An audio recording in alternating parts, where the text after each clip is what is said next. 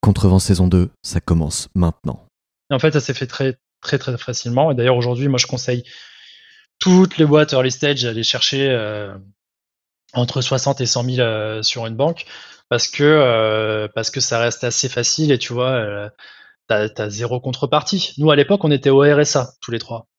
Et on a réussi à lever sans, sans garantie, sans rien, si tu veux. Donc, tout est faisable. Hein. Et on a levé sur du web scrapping. Enfin, voilà, c'est il n'y a, pas d'excuse pour ne pas le faire ou pour ne pas y arriver, je pense.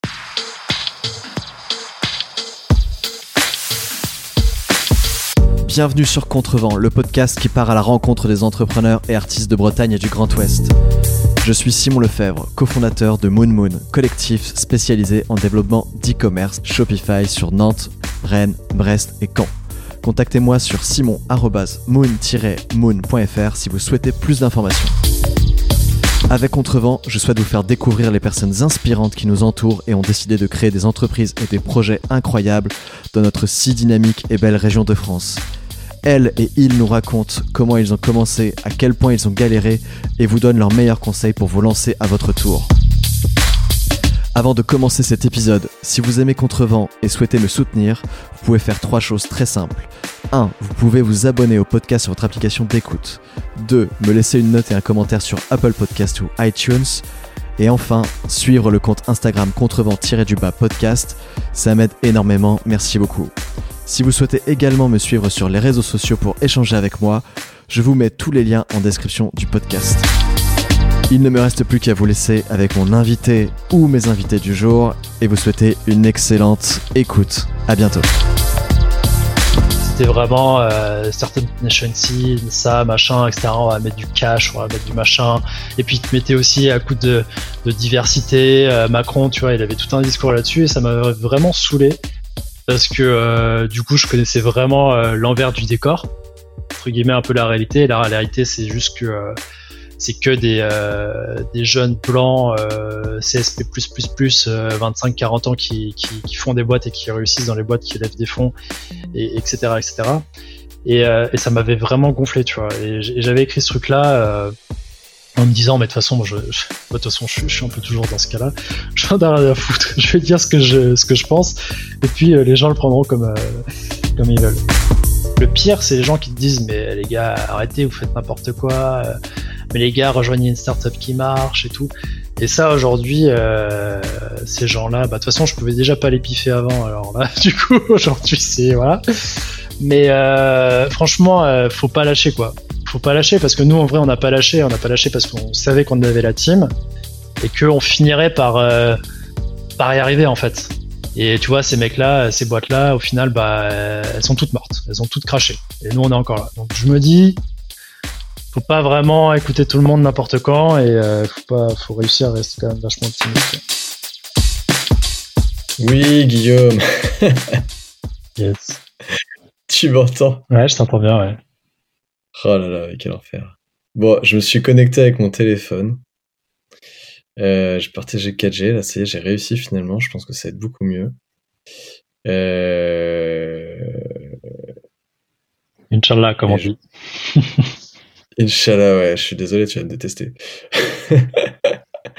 Surtout qu'on avait. Euh, bon, on était, on était bien parti. Bon, bref. Euh, qu'est-ce qu'on disait? Ça, Là, j'ai l'espoir que ce soit la, dernière, la dernière version. Euh... En train de te, demander si, avais, si tu si avais toujours su que tu serais entrepreneur et tu m'as dit non, pas du tout, je voulais. Euh. Alors, ça, c'est un truc que j'ai normalement enregistré qu'on n'entendra peut-être pas. Mais voilà, tu étais en train de me dire que tu, tu te voyais plutôt euh, ouais, ouais chez IBM, etc. Et que c'est en gros des potes qui sont partis euh, sur un parcours entrepreneurial et que tu t'es dit ah bah ouais pourquoi pas quoi. Ouais ils sont même pas partis sur un parcours entrepreneurial. En fait c'était c'était vraiment tu vois il y avait il y avait des projets. Tu créais un peu le projet que tu voulais. Tu construisais ta team et tout. Nous on, s'était mis euh, on était j'étais juste avec Marc et il y avait euh, deux autres nanas et un mec. Et, euh, tu vois, euh, c'était trop marrant parce qu'au final, les deux autres nanas, on les avait virées du groupe parce qu'on trouvait qu'elles faisaient rien et tout. Enfin, c'était un peu le début du, un peu le début du truc, un peu le début du, du management, tout ce que tu veux. Moi, j'ai beaucoup ri. Je me suis, en fait, je me suis beaucoup pris au jeu. Je sais pas pourquoi. Ouais. C'était un projet en plus qui avait rien à voir. Euh, on avait, on avait, On avait fait quoi? On avait fait un truc pour, pour trouver la, bonne taille quand t'achetais sur Internet. À l'époque où t'avais pas trop les, les guides, ils étaient un peu horribles et pour, enfin, t'avais plein de retours, plein de problèmes. Et en fait, on avait lancé un truc là-dessus. Ça avait plutôt bien marché. Et, et tu vois, après, je suis allé à Audencia et je m'étais dit bon, ok, je suis en mode entrepreneur maintenant, quoi. Et je m'étais vraiment mis ça dans le crâne, quoi. Ok, et en fait, c'est quoi? C'est tu, tu, commences l'année, tu dois mener un projet, c'est ça, avec d'autres personnes et. Ouais, c'est ça. Ouais. Et en fait, c'était bon. La formation, elle était vraiment en parallèle de, de mon école d'ingénieur.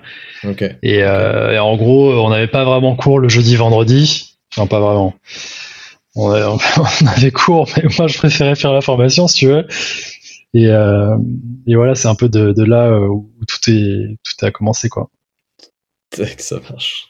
On va rentrer un peu plus dans les détails tout à l'heure, mais euh, avant de commencer euh, d'aller en profondeur dans l'interview et, pour m'assurer que ça se passe bien, je voulais te demander est-ce qu'il y a une question qui t'énerve particulièrement pour pas que je te la pose? Euh, je, Non, je crois pas. Pour m'énerver, il faut vraiment y aller en plus. Donc, faut-il absolument monter son entreprise, par exemple? Non. c'est un peu le discours que tu mets, dans, tu tiens dans ton un peu dans ton article de Medium, là, qui est hyper intéressant. Mais on va pas spoiler, puisqu'on en parlera plus en détail tout à l'heure.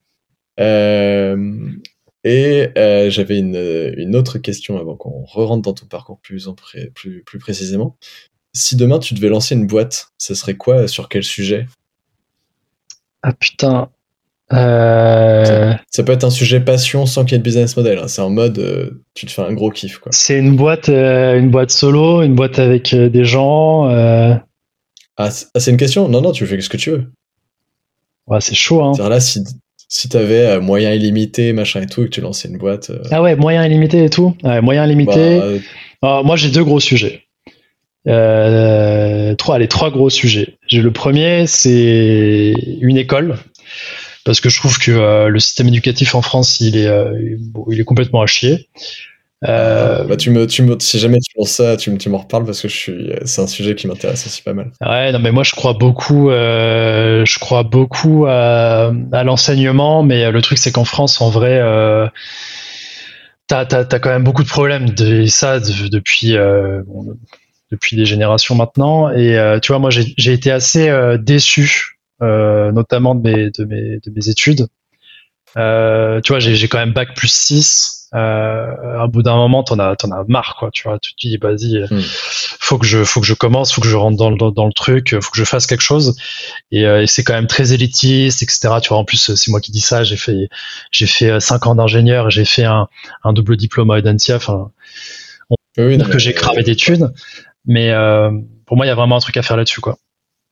Hmm. Non mais bienvenue au club. Moi, je suis un peu pareil. Hein. J'ai pareil école de commerce, tout ce que tu veux, machin. Euh, et pour autant, euh, je suis d'avis, je, suis du même avis que toi. C'est que il y a tellement moyen de faire mieux et différemment. Mais j'ai l'impression qu'il y a pas mal de personnes qui sont sur, ce sujet-là en ce moment. Je sais pas si je serais le meilleur euh, pour ça, mais en tout cas, c'est un sujet qui m'intéresse. Donc, si jamais tu lances un truc, moi, ça m'intéresse. Vas-y, avec plaisir. Hein. Et je pense qu'il y a plein de personnes qui, qui, intéresse. Euh, justement, tu parlais de tes études, donc en effet, tu as fait des une école de commerce et une école d'ingénieur, enfin plutôt l'inverse, plutôt école d'ingénieur, on parlait à l'école de commerce. Euh, comment t'as, enfin, tu as un peu d'y répondre déjà, mais comment tu as vécu ces années-là euh, Qu'est-ce que ça t'a appris et, où, ça t'a amené, quoi? Euh, tu l'as déjà bien bien détaillé, mais est-ce que tu aurais, si tu devais refaire l'histoire, tu ferais différemment? Euh, non, parce que d'un autre côté, euh, c'est aussi un peu comme on dit euh, les meilleures années, parce que t'es es hyper insouciant. Enfin, c'est moi j'ai adoré en vrai parce que je foutais un peu rien en cours. J'avais un peu le syndrome du mec qui faisait ça par-dessus la jambe, jusqu'à bon, bien évidemment jusqu'à un certain moment. Et, euh, et, tu prends quand même énormément de plaisir tu veux, parce que tu, tu, crées beaucoup de liens tu vois. Bah aujourd'hui euh, la boîte je l'ai montée avec Mathieu et Marc. Ça fait dix ans qu'on se connaît euh, on se connaît depuis euh, la première année d'école d'ingénieur tu vois. Donc d'un autre côté j'aurais pas monté ma boîte et j'aurais pas fait tout ce que j'ai fait aujourd'hui si j'étais pas passé par là. Donc en vrai je peut-être le seul truc que je changerais c'est que j'aurais tenté plutôt une aventure en mode entrepreneur. En tout cas, j'aurais tenté de faire du freelance ou des trucs comme ça beaucoup plus tôt.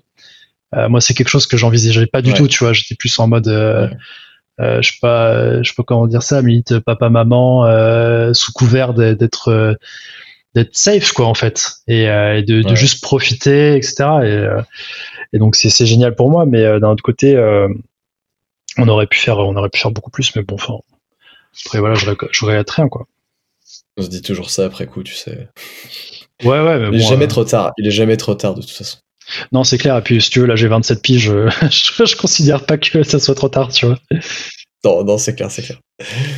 Et, donc après, tu l'as dit euh, au début de l'interview aussi, euh, tu as, t'as jamais vraiment euh, été salarié dans une boîte en tant que tel, mais tu as quand même fait des stages, notamment chez IP Label, Orange, Data Publica. Est-ce que tu peux un peu nous raconter ces, ces, ces passages par des stages, comment ça s'est passé? Parce que bah... un bon stagiaire, Guillaume? ouais, franchement, euh, j'étais un bah, très, euh, très, comment on dit, euh, entrepreneur. pas entrepreneur, mais en fait, je me mets toujours à fond dans tout ce que je fais. Donc, forcément, ça marche plutôt bien en général. Et, tu vois, c'est assez marrant parce que le premier stage, du coup, je reviens de, je reviens de Chine et le premier stage que je fais, bah, en fait, c'est dans le web scrapping. Euh, à l'époque, je, je savais pas du tout que c'était le web scrapping. Moi, j'appelais ça de l'automatisation, euh, des tests automatisés, je sais pas quoi. Et, euh, et, tu vois, je me retrouve quand même euh, dix ans plus tard à, à automatiser ce bordel. Donc c'est assez drôle. C'était quoi? C'était dans quel web? C'était Data Publica, c'est ça? IP Label. Non, IP, IP Label? Ouais. Et vous, vous, scrapiez, vous scrapiez quoi comme données? Bah en fait, on scrapait pas vraiment. Si tu veux, on utilisait les mêmes techniques. Euh, mais ça reste de l'automatisation. En gros, on crée des scénarios pour valider que des sites euh, tombaient pas en raid. Je me souviens, euh, à l'époque, euh, c'était sur Voyage SNCF, par exemple, c'était un de leurs gros clients. Et, on faisait des scénarios pour vérifier que les temps de réponse étaient bons, etc. Tu vois, c'est assimilé en gros à la technique de scrapping, mais c'est pas du tout, c'est pas du tout la même chose que ce qu'on fait aujourd'hui. Mais c'est marrant que je retombe de 10 ans derrière dessus, quoi. C'était pas du tout voulu. Ouais, après Orange, j'ai fait ça parce que euh, parce que je voulais en fait, euh, je savais que je, voulais toujours faire un truc un peu euh, moitié vente, moitié ingénierie. C'est mon côté geek et mon côté, je pense un peu qui a besoin de relationnel. Et du coup, je m'étais dit bon, je vais faire conseiller de vente chez Orange. Alors là, j'ai pas été déçu. J'ai pas du tout été déçu parce que bah parce que comment dire ça? Euh, t'as quand même beaucoup de cassos hein, euh, qui viennent euh, te pomper tes journées et te, et te prendre pour euh, vraiment pour une merde. Parce que t'étais, étais en magasin, c'est ça? J'étais en magasin et en frontline, vraiment à l'accueil, à faire les dispatchs sur les gens, le SAV, le machin, le truc, à faire du conseil quand je pouvais, parce que je pouvais pas vraiment faire de vente, j'étais pas habilité. Mais, mais c'est moi qui prenais tout dans la gueule, si tu veux. Et c'est là où je me suis dit, putain, mais jamais, jamais, jamais je ferai un truc pareil, quoi. C'est horrible.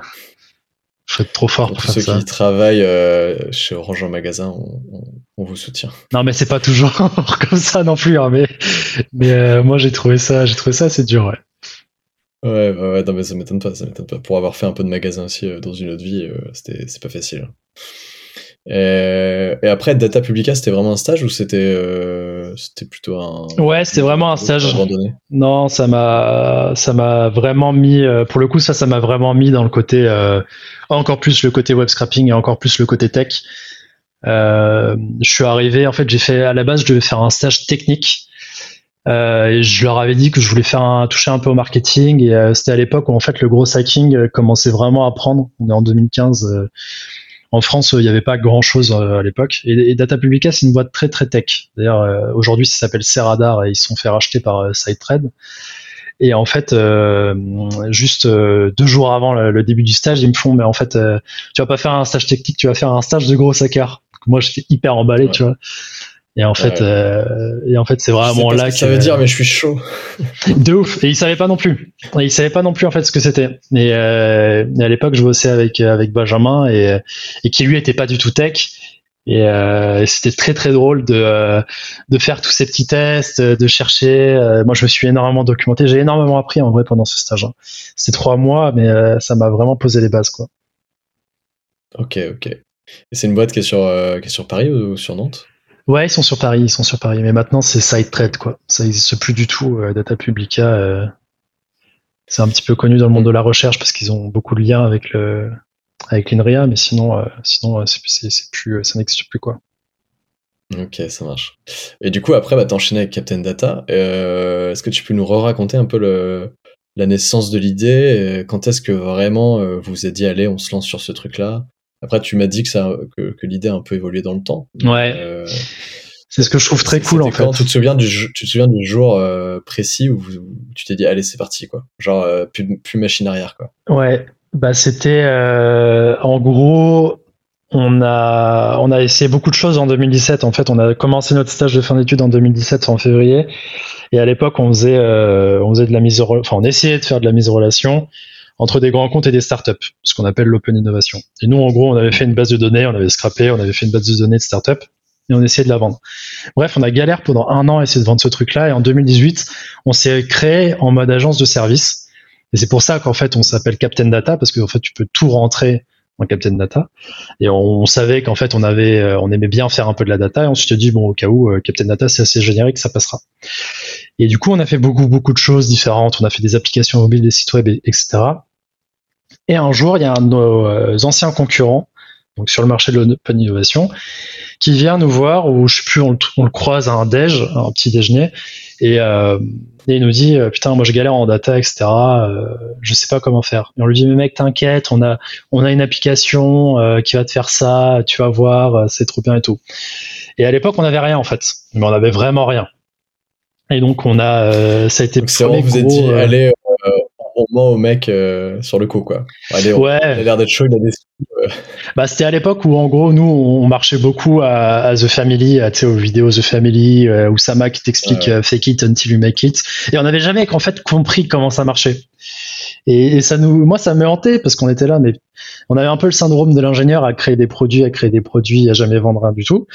Et là, ce jour-là, ça a shifté. On a vraiment vendu un truc qu'on n'avait pas.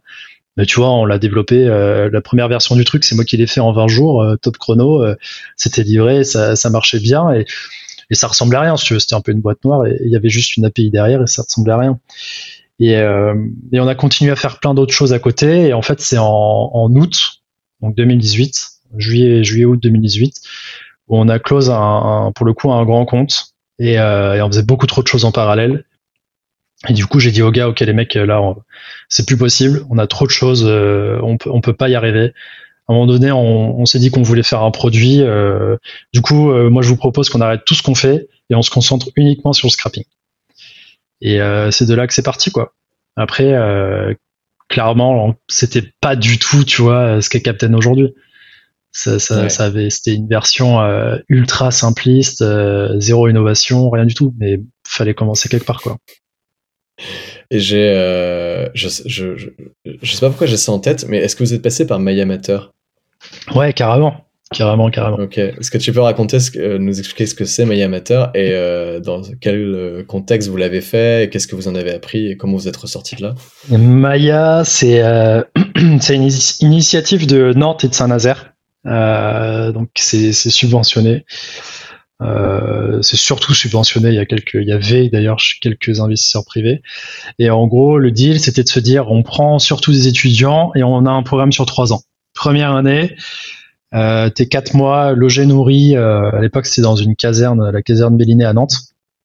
Ouais. Et, euh, et, tu développes ton idée. Et, et, et l'idée, c'est vraiment que tu bombardes pendant l'été, etc. Deuxième année, t'es à Saint-Nazaire pendant un mois. Euh, aux abeilles et euh, dans un cadre euh, pareil, très beau cadre et, et tu bosses et, tu bombardes. Et troisième année, tu passes mentor et en gros, c'est toi qui viens mentorer un peu les, les premières et deuxième années.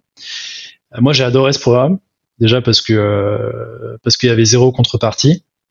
Il n'y a pas de prise de participation, tu mets pas d'argent, tu il y a, y a, rien si tu veux. On n'attend rien de toi, mais par contre, on attend un peu du karma si tu veux. Euh, tu donnes et, euh, et tu reçois. Et euh, moi, j'aime beaucoup, beaucoup, beaucoup ce format. Après, malheureusement, il a pas, il a pas forcément pris. C'est très compliqué. Ça coûte de l'argent. Ça va être relancé d'après les informations que j'ai. Ouais, d'après les informations que j'ai aussi, mais bon, je, je sais pas ce que ça donnera. Franchement, je, je crois beaucoup au programme. Après, c'est très compliqué parce que sur des étudiants, euh, je sais jamais ce que ça peut donner. Tu vois, nous, on, a, on était un peu la première vraie euh, promo et au final, euh, bah il y a un peu que nous en startup euh, qui avait émergé, qui, qui restent, bah, même qui restent dans le game et qui restent en vie, quoi. Donc, et même des startups, tu vois, Fitly, Fitly qui faisait les tickets resto du sport, qui avait aussi levé de l'argent bah avec le Covid, ça les a complètement tués. Bah D'ailleurs, on a recruté Sébastien. Coucou Sébastien. Mais euh... ah, mais je savais même pas qu'il était chez vous parce que il, a, il est passé par une boîte entre temps. Ouais, par Open Datasoft, euh... ouais. Ah voilà, c'est pour ça. Bon, j'ai pas suivi. Bon, Sébastien, si tu nous écoutes, euh... tu arrêtes de changer de boîte tous les tous les trois mois maintenant. voilà, je pense qu'il est très bien chez nous. Mais, euh, mais non, du coup, ouais, Maya, euh, Maya très très bien. Et, euh, et puis, tu vois, c'est aussi à Maya qu'on a rencontré, qu'on a rencontré Oussama, qui nous a fait rentrer dans The Family. Et, c'était un peu aussi le début du, vrai business pour nous. En fait, ça nous a pas apporté directement, ça nous a beaucoup apporté indirectement et, et par la volonté des choses, quoi. Mais c'est un peu comme tout. Hein. Et, et, parce que, en fait, je savais pas, tu vois, bah, j'ai mal fait mes recherches, mais vous êtes une des boîtes de The Family on est un peu euh, effectivement, euh, enfin on est clairement une des boîtes de The Family. Euh, bah, ça fait ça fait ouais ça fait deux ans et demi là. Ok, ok. Et ça s'est passé comment? C'est justement Oussama qui est intervenu dans le cadre de Mayamater et tu l'as rencontré Ouais, bah c'est. accompagner? C'est Quentin Adam qui est, qui est un peu. qui a créé un peu Mayamater avec la team à Nantes et en fait Quentin est aussi une des premières boîtes euh, qui est rentré à, à TF à l'époque. Euh, pour rappel, Quentin, mm. euh, qui a qui bosse chez Clever Cloud. Qui est passé dans Contrevent, donc les gens savent qui c'est, je pense. Et bon, de toute façon, sur Nantes, c'est difficile de passer à côté de Quentin. Et en fait, du coup, il avait dit à Ous, viens et tout, tu vas voir, il y a des mecs, il y a des mecs cool, machin. Et ça s'est un peu fait comme ça. Et après, après, c'est comme tout, c'est est-ce qu'il y a un bon fit ou pas, et, et ça part quoi. Nickel. Et euh, on va. alors, ton, ton équipe, je voulais parler un petit peu de ton équipe, mais euh, tu m'as dit comment tu les avais rencontrés. Euh, il y a un de tes cofondateurs que tu as rencontré en école d'ingénieur. Les deux. Les deux. Et les deux, d'accord, donc les deux. Donc toute l'équipe a été rencontrée comme ça, ok. Et après, les employés que vous avez fait rentrer, ça s'est fait comment? Quand, enfin, Vous êtes combien aujourd'hui dans l'équipe? Aujourd'hui, on est aujourd'hui on est une petite dizaine. Euh, on a le premier employé qu'on a recruté, Gaël, ça s'est fait euh, complètement, euh, complètement par hasard. En fait, on, bah, ça s'est fait d'ailleurs sur le Slack de la cantine, si je dis pas de conneries. Il y avait une boîte qui s'appelait Valou qui faisait de l'extraction de données des produits, de l'extraction de produits sur des sites comme Fnac, etc. Qui en fait venait de se casser la gueule. Et euh, il y a quelqu'un de chez Valou qui avait justement euh, partagé le CV de Gaël. Et euh, puis moi, j'y suis allé en mode. J'étais même pas sûr à l'époque de recruter, mais je m'étais vraiment dit putain, il nous faut quelqu'un, il nous faut un dev en scrap là parce que ça va plus du tout. Et du coup, ça s'est fait comme ça. Et en fait, il est arrivé pile au moment. En gros, il est arrivé en juillet 2019. Et, et en août, nous, on déménageait de, de Nantes. Tu vois, on partait pour Paris. Ok. D'ailleurs, ah, bon, bah, je, je, je, saute sur l'occasion pour en parler parce que je compte en parler, mais euh, qu'est-ce qui a fait la décision de passer de Nantes à Paris comme ça? Euh, C'est une décision euh, plutôt perso. pas forcément, pas forcément de, mon perso à moi entre guillemets, mais si tu veux, ça faisait trois ans qu'on était sur sur Nantes. Ouais. moi, je kiffe, je kiffe Nantes, j'y retourne régulièrement pour voir des potes mais euh, on n'avait pas forcément d'attache particulière, tu vois. Et puis on avait fini entre guillemets un peu tout ce qu'on avait à faire à, Nantes et on avait déjà fait tous les bars, donc euh, bon. Oula, on connaît très très bien euh, le warehouse et tout ça, mais bref. Et en fait, il se trouve que Mathieu avait sa copine à, Paris, Marc commençait à avoir des petits trucs sympathiques aussi. Et en fait, on a vu aussi que le le business n'était pas du tout le même. Euh, et on sentait vraiment le besoin, tu vois, de, de rentrer un peu dans une communauté. Et, et on savait qu'à Nantes, euh, il euh, y avait rien, quoi. D'un point de vue euh, market digital 2.0, tout ce que tu veux, gros hacking, blablabla, il y avait vraiment rien du tout. on avait tenté de lancer des petits trucs, bah, d'ailleurs, qui ont continué, hein, les, les growth experiments mais même le marché n'était pas assez mature et tout. Et donc c'est un peu tout cet effet-là, ce pro, ce perso, qui a fait qu'on s'est dit ok, en vrai, si on, si on doit monter à Paris, euh, c'est maintenant. Et euh, c'était plutôt un bon move. Bah, franchement, je le, je le regrette pas du tout. Euh, ça nous a beaucoup servi. Ouais, ça vous permet de rencontrer des clients plus facilement. moins de temps, il y, a plus de grosses boîtes qui peuvent potentiellement vous rapporter des plus gros contrats, quoi. Ouais, et puis surtout, enfin, à l'époque, euh, tu vois, on n'avait pas encore énormément de clients et, euh, et puis ça se faisait beaucoup bouche à oreille. Et, euh, j'allais, j'allais quand même déj pas mal avec avec nos clients et c'est comme ça aussi que ça a pris quoi. Que la sauce a pris directement. on s'est fait recommander à droite à gauche. On a fait, on a montré nos têtes et, et c'est du networking basique quoi, mais ça marche quand même très très bien quoi. Ça, c'était une de mes questions justement. Comment vous êtes allé chercher vos premiers clients? C'est une question un peu bête, mais euh, en effet, vous avez l'idée de ce produit-là. Bon, on a compris qu'il a évolué dans le temps, mais euh, ouais, comment vous, vous avez réussi à aller chercher bah, vos 2, 3, 4, 5 premiers clients et... bah, Les 10 premiers clients, euh, c'est du cold. Non, c'est du cold. C'est du cold email. Okay. On a pris, euh, on a fait les sagouins, on a pris des... Ah, c'est c'est pas que ça fonctionne, c'est que ça reste un des meilleurs moyens aujourd'hui. Euh, si tu sais bien le faire, euh, pour moi, ça reste un des meilleurs moyens pour pour acquérir des clients. Hein. C'est c'est pas cher, ça scale. C'est quand même hyper efficace. Et puis à l'époque, tu vois, et on a toujours d'ailleurs le même discours. pour nous, c'était simple, c'était salut, je t'ai trouvé grâce à Captain Data. Tu veux pas automatiser ta génération de leads? Ouais, c'était c'était assez simple. C'est vous en fait, qui écriviez ça? En gros, ouais. Enfin, je te, je te, je te la fais court, mais euh, en gros, ouais. c'est intéressant. Euh, est-ce que euh, est-ce que vous avez eu à lever des fonds à un moment donné? Ouais. investisseurs dans la boîte. On a levé en mars 2020. En gros, on a fait tout 2019 sur sans se diluer. On est allé chercher un prêt bancaire à la BNP, on a fait euh, un prêt euh, initiative euh, Nantes, on a fait la bourse French Tech. Et en fait, ça nous a permis d'accumuler plus de 100 000, 100 000 euros et ça nous a bien, bien fait tenir. Et, en gros, moi, j'ai toujours un peu l'objectif, si tu veux, de, de viser le, point mort et de me dire, ok, si tu fais pas de dépenses en plus, dans euh, trois mois, tu es au point mort et du coup ça va. Et en fait, on s'est retrouvé en mars un peu dans cette situation-là, enfin même un petit peu avant du coup. Et on s'est dit, euh, non, franchement, ce serait cool de lever. Euh, on a les KPI, on a tout qui est ouvert. Pourquoi est-ce que on se priverait de lever? Et, ça a été très très dur au début parce que pour, pour lever ou le fait de se pour lever, lever des non on est, nous on, a, on est toujours bah, c'est un peu ce que je te disais euh, en off. Euh, on est, je suis un peu, euh, enfin, on est un peu all-in et, cash. et donc moi ça me dérange pas si tu veux de lâcher des parts. à prendre la décision quoi. Non et puis ça me ça me dérange pas de lâcher des parts. Enfin il y a l'adage un peu classique. ça sert à rien d'avoir 100% d'une boîte qui vaut rien et, tu connais la suite. Donc mm. moi ça me dérangeait pas du tout. après on a fait l'erreur de, de, commencer par par parler avec des VC. Euh, donc ça, euh, ça early stage avec très peu de revenus, avec un produit dégueulasse, tout ce que tu veux. C'était, j'ai perdu beaucoup de temps. J'ai perdu deux mois à peu près, tu vois, à essayer de, de lever avec des VC. Et quand on a levé avec des business angels, on a levé en deux semaines, quoi. Euh, ok, et question qui peut intéresser, je pense, des gens, comment vous avez trouvé ces business angels C'est dans votre entourage? Euh, Bah non. Hein. Donne, leur numéro, on va les appeler. Ah, mais c'est encore le karma, c'est encore le karma, parce qu'en fait, si tu veux, on, on, est bougé, on a bougé à Paris, en, du coup en septembre 2019, et on avait des potes euh, de The Family qui étaient dans des bureaux. Et euh, on a dit, euh, vous avez chopé où vos bureaux Ah, ici, machin. Ok. Du coup, on a rencontré les personnes qui euh, qui louaient les bureaux. Et en fait, ces personnes-là étaient investissaient aussi dans des boîtes. Et voilà, c'était fini.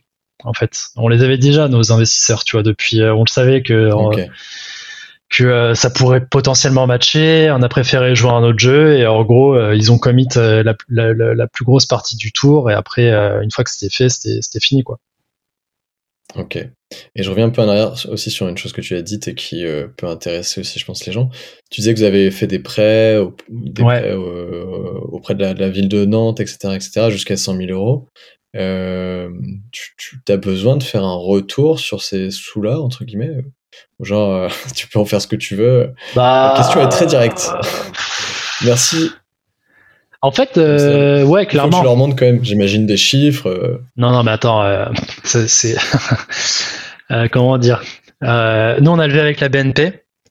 on a eu, en fait, c'était c'était assez facile parce que parce que j'ai très bien situé dans quelle case il fallait qu'on se mette. Et en fait, c'était assez facile aussi parce qu'on avait déjà du chiffre d'affaires. Donc en gros, je suis arrivé, j'ai dit ok, on a du chiffre d'affaires, on sait à peu près où on va. Je vous ai fait un business plan qui a été validé par un expert comptable, ce que vous voulez, nanana. Et en fait, ça s'est fait très très très facilement. Et d'ailleurs aujourd'hui, moi, je conseille toutes les boîtes early stage d'aller chercher euh, entre 60 et 100 000 euh, sur une banque parce que euh, parce que ça reste assez facile et tu vois, euh, t'as as zéro contrepartie. Nous à l'époque, on était au RSA tous les trois. Et on a réussi à lever sans, euh, sans garantie, sans rien, si tu veux. Donc, euh, tout est faisable. Hein. Et on a levé sur le web scrapping. Euh, enfin, voilà, c'est, il n'y a, a, pas d'excuse pour ne pas le faire ou pour ne pas y arriver, je pense. Demain, il y a je sais pas combien de personnes qui vont aller à la banque demander 100 000 hein. euros à la BNP. Mais je comprends pas, je suis au RSA pourtant. C'est les conditions pour avoir le prêt.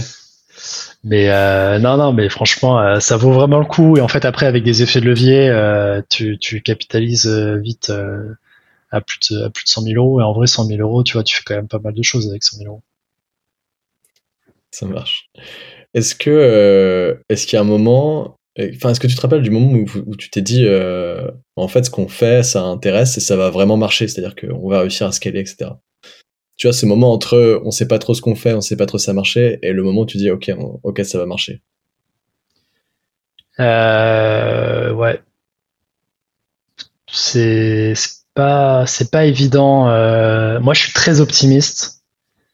Et, euh, et je pense qu'on se serait pas lancé là-dedans si dès le début on n'avait pas capté ça. Je connais quand même énormément le marché du SaaS parce que ça fait ça fait depuis euh, ouais, ça fait depuis quoi 7 ans que je fais énormément de veille. J'ai essayé des centaines de SaaS et, euh, et du coup je connais euh, je connais quand même beaucoup beaucoup de choses d'un point de vue market etc. Et je savais qu'il y avait il y avait vraiment quelque chose à faire. Il y avait quelque chose à industrialiser, il y avait quelque chose à vendre, mais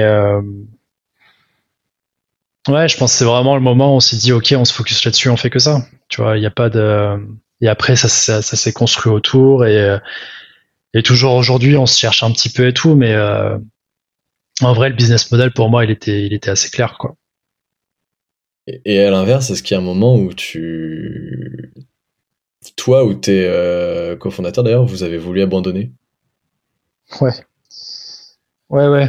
Euh, bah, c'était la période la plus difficile. C'était la période c'était à peu près, bah, c'était à peu près euh, entre euh, vraiment novembre 2017 et, et novembre 2018.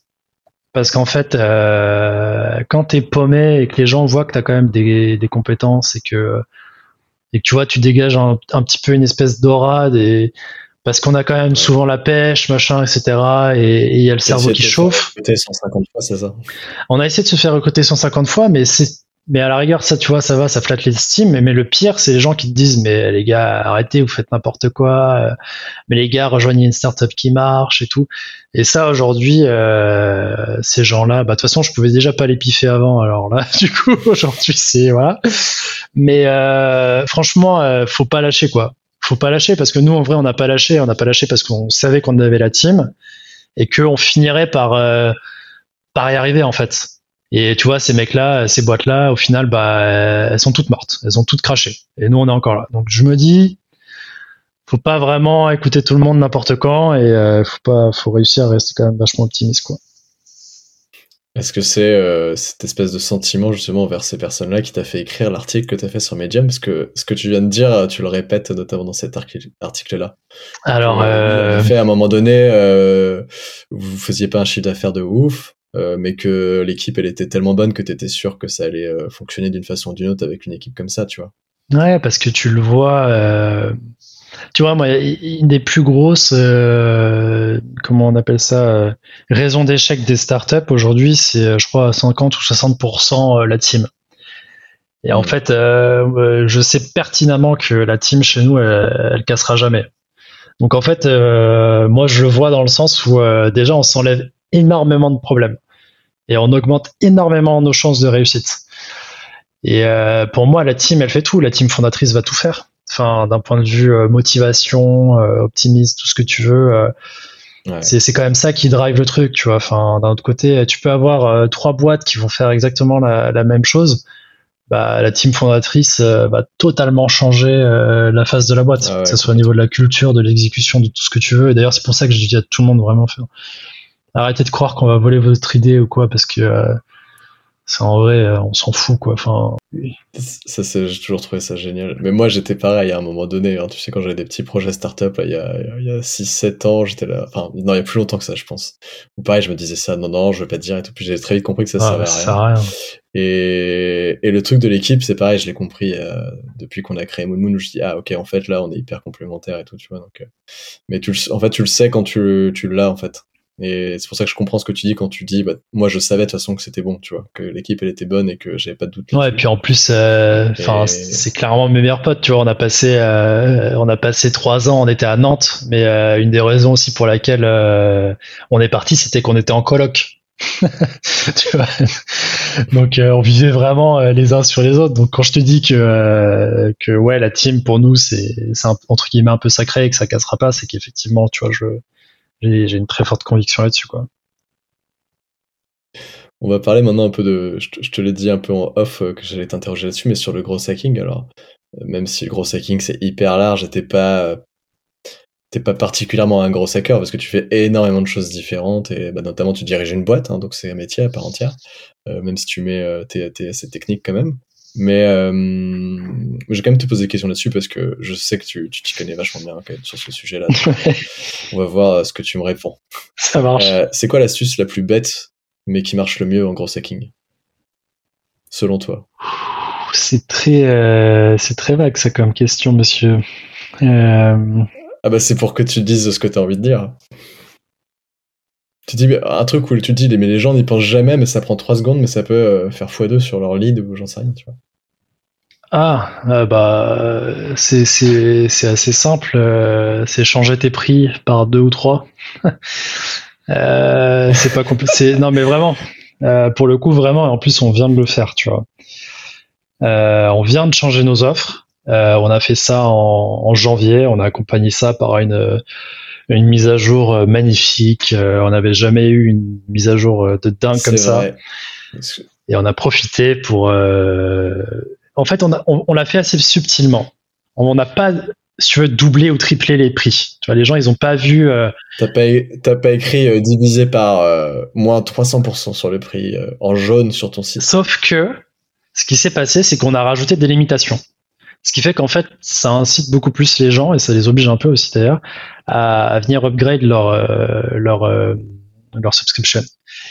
Leur abonnement. Et, euh, et ça. tu repars dans ton franglais. Ouais, je fais attention pour toi. Hein. je fais attention, mais mais à coup de pas hein, si ça arrive.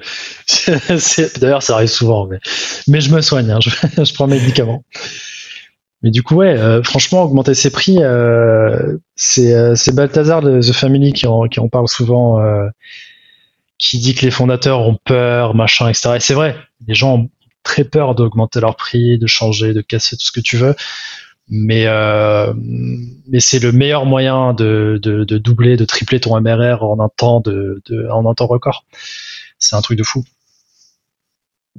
Donc en fait, vous avez augmenté un peu vos prix en ajoutant des nouvelles fonctions, en fait, c'est ça euh, du coup, nous, ouais, nous, ouais, nous, on a quand même choisi de, de faire le truc euh, très propre. Tu vois, on avait des arguments de, on avait vraiment des arguments pour faire valoir le truc. on, on, est passé euh, d'un produit à une, à une, très belle plateforme, en gros, quoi. Et euh, plus personne pouvait nous dire non, quoi. on était déjà underpricé, ouais. clairement. On était, on n'était pas assez cher. Je savais, je me le répétais, j'en pouvais plus. Euh, et, même euh, et mais euh, bon aujourd'hui c'était un de nos meilleurs moves et tu vois on est en plein dans le changement là encore maintenant mais, mais je reviendrai en arrière pour rien du tout quoi. Est-ce que tu peux nous dire, et c'est un petit peu ton moment promo, c'est quoi le, le, premier prix d'appel chez, chez Captain Data? Parce qu'il y a peut-être des gens qui bossent dans des boîtes qui, qui connaissent pas ton produit aujourd'hui et qui pourraient, qui pourraient avoir besoin de s'en Ouais, on... il, y a, il y a six mois, je t'aurais dit 50 euros, mais du coup, on a, on a viré ce plan-là. Aujourd'hui, c'est 100 euros, euh, 100 euros par mois. Mhm. Et euh... Ce qui reste raisonnable pour une boîte qui a des qui font qui tourne bien, qui a des moyens, c'est pas non plus. Euh, carrément, mais, euh, mais mais carrément en plus, enfin si tu veux, le, le, le retour sur investissement, il est instantané si tu veux. Enfin, Et, nous, on le met très très bien en valeur. Si tu veux, encore une fois, on automatise ce que tu fais manuellement.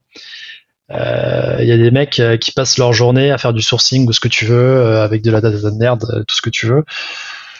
Bah, c'est le calcul est vite fait. Enfin, tu t'économises, euh, je sais pas, 10 heures par semaine euh, sur un sales euh, que tu vas payer 40 ou 50 k à l'année. Enfin, et tu multiplies ça par le nombre de sales, par les marketeurs, tout ce que tu veux. Bon, c'est c'est vite vu. les gens trouvent toujours que c'est cher, mais bon, enfin, après voilà, c'est. Moi, j'ai arrêté de batailler avec ça. De toute façon, notre discours aujourd'hui, il est simple t'as le budget ou t'as pas le budget. c'est pas compliqué. Ouais, ouais, non, mais t'as as, raison. De toute façon, ton produit, euh, ton produit, il est bon pour avoir un peu étudié le truc, il est cool. Donc, euh, franchement, en effet, vous avez gagné du temps. C'est-à-dire que il suffit de comparer ces 100 euros par mois à combien coûte un, une heure euh, d'un employé oui. quelconque, tu vois. Clairement, et puis ça, c'est. Quelconque, c'est pas dire, voilà, c'est juste, on prend n'importe qui. Mais voilà. Donc ça vient, ça vient carrément euh, contrebalancer les dépenses que ça peut être d'avoir euh, telle ou telle personne dans la boîte. C'est clair. Euh, c'est quoi, selon toi, le meilleur outil grosse en dehors de Captain dont on vient déjà de faire la pub, qui n'était pas, qui était pas, qui était pas prévu. On s'était pas dit, ouais, tu me feras de la pub. Clairement. Mais c'est quoi le meilleur outil grosse? Ça peut être un truc très con aussi, hein, pas forcément. Euh, un truc, c'est que moi, j'utilise tellement d'outils. Euh, moi, il y a un outil vraiment euh, quand même euh, qui m'a pas mal changé la vie. Bah, le truc le plus simple à prendre en main aussi, tu vois, peut-être potentiellement. Mais vas-y, dis-moi, ouais, dis-nous. Bah, moi, je suis quand même très tech et, et je passe beaucoup de temps à, tester beaucoup d'outils. Et le jour où j'ai mis Segment en place, ça a un peu changé ma vie. Ah. ah J'en entends pas mal parler. Pour moi, c'est un. Bah là, du coup, je vais, parler en franglais, mais c'est un no-brainer, quoi. Enfin, tu commences une boîte. Tu peux nous euh, expliquer euh, rapidement ce que c'est fait? Ouais, en gros, c'est t'installes un, un seul script sur ton site web et sur ton application. Et après, en gros, tu vas pouvoir venir configurer des destinations. la destination, c'est euh, Facebook, Facebook Pixel, Google Analytics, IP Analytics, Customer .io, tout ce que tu veux. Enfin, vraiment, moi, tu vois, aujourd'hui, on a, on a une stack d'une dizaine de tools euh, qui sont connectés. Plus aussi euh, une base de données que qu'on alimente depuis quasiment deux ans. On appelle ça un data warehouse dans le, jargon. Et, euh, c'est génial parce que j'ai, dès que j'ai une question, tu vois, un peu, j'ai besoin d'analytics, je sais que j'ai tout. Et ça nous a énormément aidé à nous structurer. Quoi. Ça, te, permet de, faire de l'analytique sur euh, plein de données qui sont remontées par des, euh, des pixels ou des tags X ou Y de telle ou telle application, mais à un seul endroit en fait. Et ça te permet de, faire des liens entre C'est ça, ouais. Et surtout, plus que ça, ça nous a permis de nous structurer énormément. Parce que euh, une des choses que Segment font très très bien, c'est l'académie Segment, et t'explique en fait comment créer ton tracking, ton plan de tracking. Et, euh, donc c'est des événements de style, tu vois, l'événement, euh, le premier événement chez nous c'est un sign-up, le deuxième événement c'est un projet créé, le troisième événement c'est euh, t'as euh, fini ton onboarding, etc. Et en fait, ça très naturellement, ça nous a créé notre notre funnel de vente, notre funnel produit, et qui se répercute en fait notamment sur notre sur notre CRM et qui se répercute partout ailleurs. Et en fait, ça nous a énormément apporté. Genre aujourd'hui Hmm. Tout notre funnel de vente, euh, il est quasiment automatisé à 100%. On a la data qu'il faut au bon endroit et ça, euh, c'est en très grande partie euh, grâce à Segment. Quoi. C'est quoi le conseil le plus bullshit de gros hackers? Hmm. Le conseil le plus bullshit de gros hackers. Je pose des questions difficiles qui font réfléchir. Hier, j'ai interviewé, euh, j'ai interviewé le CEO de, de Pfizer, qui s'appelle Baptiste. Et euh, pareil, il fait, mais je pensais pas qu'il fallait autant réfléchir. euh, putain, c'est clair que. Euh, plus, putain, c'est vraiment, tu vois, si tu veux, un, endroit bien bullshit, c'est le gros hacking. Bah, justement, c'est un peu pour ça. Attends, répète-moi la question parce que là, j'ai bugué. Là. Le, conseil le plus bullshit euh, de gros hackers ou de pseudo gros hackers Je pense c'est euh, investir de l'argent sans avoir validé. c'est très. on a tendance à beaucoup rush en gros hacking, du style. Ouais. T'as l'impression que t'as craqué le truc, alors pas du tout. Et il y a beaucoup de gens qui vont te dire ah mais moi j'ai fait de l'ads et ça ça a cartonné, vas-y fais la même chose. et en fait le fait la même chose euh, fais la même chose, mettez dessus une machin, ça marche pas parce que euh, toutes les boîtes sont différentes. C'est jamais le même cas. Et en fait, le gros hacking, euh, j'avais écrit il y a, dessus il y a très longtemps, et en fait, ça n'a pas changé, ça n'a pas tellement changé. Enfin, ma vision des choses n'a pas tellement changé. Le gros hacking, t'as un, t'as, vraiment deux gros hackings différents, si tu veux. T'as le gros hacking pré-product market fit et t'as le gros hacking post-product market fit. Market fit, c'est quoi? C'est c'est un peu le le moment où tu dis euh, waouh euh, il y a des gens ils achètent chez moi euh, ils réfléchissent même pas ma proposition de valeur elle est incroyable. Je vais pouvoir tout dégommer. Je vous la fais simple hein. en gros c'est ça. Et, et, en fait tu tu réagis pas du tout de la même façon tu, tu, tu fais pas du tout les mêmes choses euh, pré ou post market fit. Et les conseils qui sont très bons en post market fit ils vont être totalement pourris en pré market fit et, et l'inverse et du coup euh, c'est ça qui rend aussi le gros hacking très très difficile. C'est que euh, t'as pas de juste milieu t'as pas de recette magique. Et euh, il faut toujours prendre les choses avec beaucoup de pincettes. Il faut beaucoup beaucoup tester. Donc ouais. ouais. Ok. Euh, est-ce que le no code c'est vraiment bien? Euh, le no-code pour faire des. Euh... Ah, c'est marrant parce qu'en plus, euh, moi, je, j'aime pas trop ça. Et là, je suis en train de parler des investisseurs et ils me disent tous. Euh, je, m'en doutais, c'est pour ça que je voulais te poser la question. ils me disent tous, mec, faut que tu te brandes no-code, c'est trop bien. et à l'inverse, tu vois, tu parles avec certains investisseurs, par exemple Alexis qui m'aventure, qui déteste le no-code, qui est à la limite de te sortir un, un, un énorme article médium du style pourquoi le no-code ça marchera jamais. Et euh, moi, j'adore le no-code et à la fois je le déteste. J'adore parce que tu prends Webflow, par exemple, c'est génial. C'est un truc de malade mental. C'est trop, trop bien. C'est par rapport à WordPress, euh, tu vois, genre, rien à voir. Euh, on est d'accord. Tu prends euh, Shopify, euh, bon, t'es bien placé pour le savoir, euh, c'est génial. Maintenant, le problème de ça, et, et, je le vois aussi chez nous, c'est que ça crée beaucoup l'effet un peu waouh, l'effet magique. Et en fait, les gens, ils savent plus ce qu'ils font. Et ils arrivent et ils disent euh, Moi, je veux la Lune, moi, je veux aller sur Mars, moi, je veux faire ci, moi, je veux faire ça. Bah, attends, c'est nos codes, ça va le faire. Et en fait, la réalité, elle est pas du tout là, tu vois. Elle est pas du tout là. Et aujourd'hui, tu as des, as des outils qui cartonnent un peu comme Bubble. Et euh, les gens se disent euh, Ça va être trop bien, je vais réussir à faire mon truc. Mais en fait, au final, c'est pas parce que t'as pas de code que ça va être simple, quoi. C'est de l'abstraction. Tout est une question d'abstraction, mais moi, j'y crois beaucoup au no-code, hein, parce que en vrai, c'est ce qu'on vend euh, sur Captain Data. Hein. Si tu voulais faire Captain Data euh, chez toi en interne, good luck. Hein. Enfin, faut y aller, quoi. Il y, a des boîtes qui ont essayé, euh, bah, elles ont fini chez nous. Donc, mais non, non. Enfin, mine de rien, il y a, quand même de quoi faire, quoi. Mais ouais, c'est vrai, c'est qu'en fait, finalement, ton outil, c'est c'est ce qu'on pourrait appeler un outil no-code, ouais. Bah, clairement. Et, en effet, les gens qui disent, ouais, tu devrais le brander no-code, euh, pour qu'est-ce que tu leur réponds? Pourquoi pourquoi tu passes pas le, cap de, mettre no code en gros sur ton truc vu que c'est un peu le, buzzword? Parce que euh, parce que c'est pas enfin je trouve que tu vois notre valeur elle est pas vraiment là. Pour moi le no code c'est c'est du marketing bullshit comme euh, le terme gros hacking pourrait l'être ou comme le terme artificial intelligence pourrait l'être tu vois. Pour la petite blague moi, IA, c'est euh, Anonymous Indians, tu vois, pour te dire à quel point euh, j'ai de l'estime pour le, pour le, pour l'IA. Mais euh, c'est un peu une, comment on appelle ça C'est un peu une, une conséquence sur le no-code pour nous. Euh, on veut rendre ça accessible à des gens qui ne savent pas du tout coder. Euh, de là à dire que c'est vraiment no-code. Est-ce que Zapier c'est no-code Ouais, tu vois, je sais pas.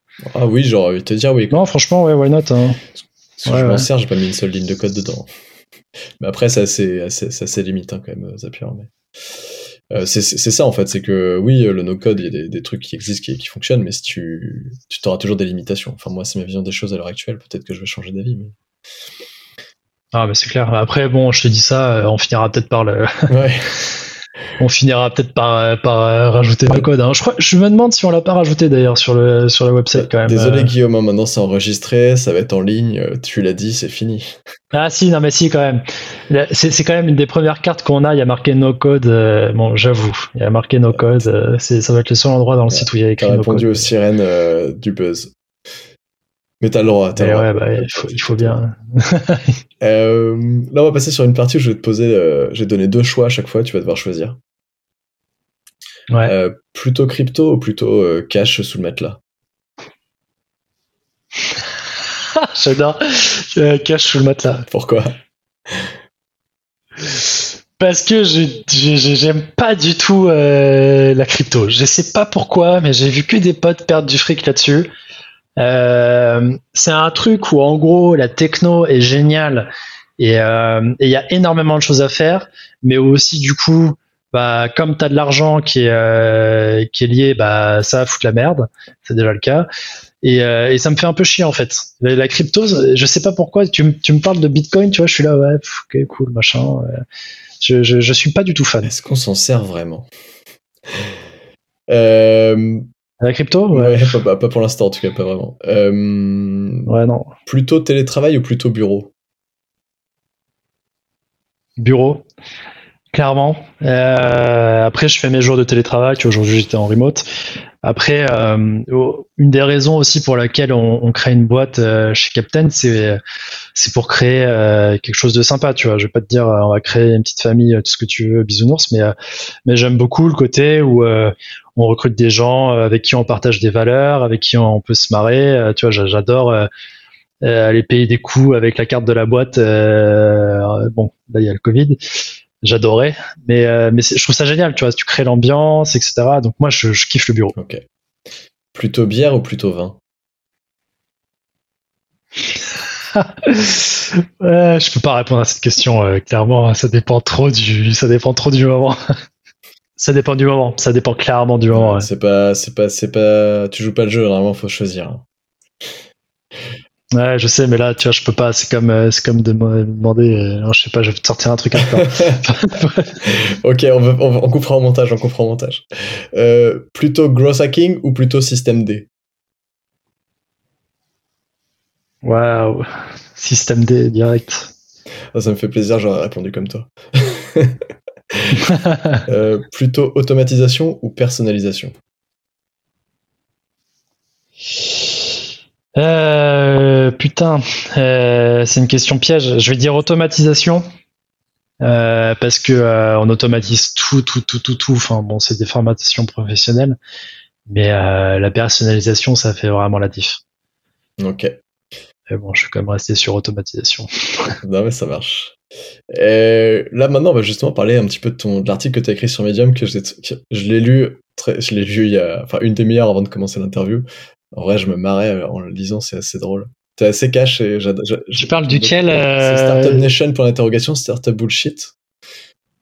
Oh putain. J'encourage les gens qui nous écoutent à aller, lire. Il est, euh, il est très bien, très, c'est très très bien écrit, euh, très honnêtement. Euh, c'est un, un, assez long article en plus, donc tu rentres dans les détails et c'est hyper intéressant. On sent que t'es un peu, es un peu énervé quoi. Mais pour autant, les arguments, je, les trouve vraiment bien. Et, et voilà, l'idée c'était un peu de, bah, de savoir un peu dans quel contexte tu avais écrit ça. et après, je, je, te sortirai des phrases que tu as écrites et tu me répondras un petit peu plus en détail. Mais comment, pour comment Ouais, c'est marrant parce que justement, euh...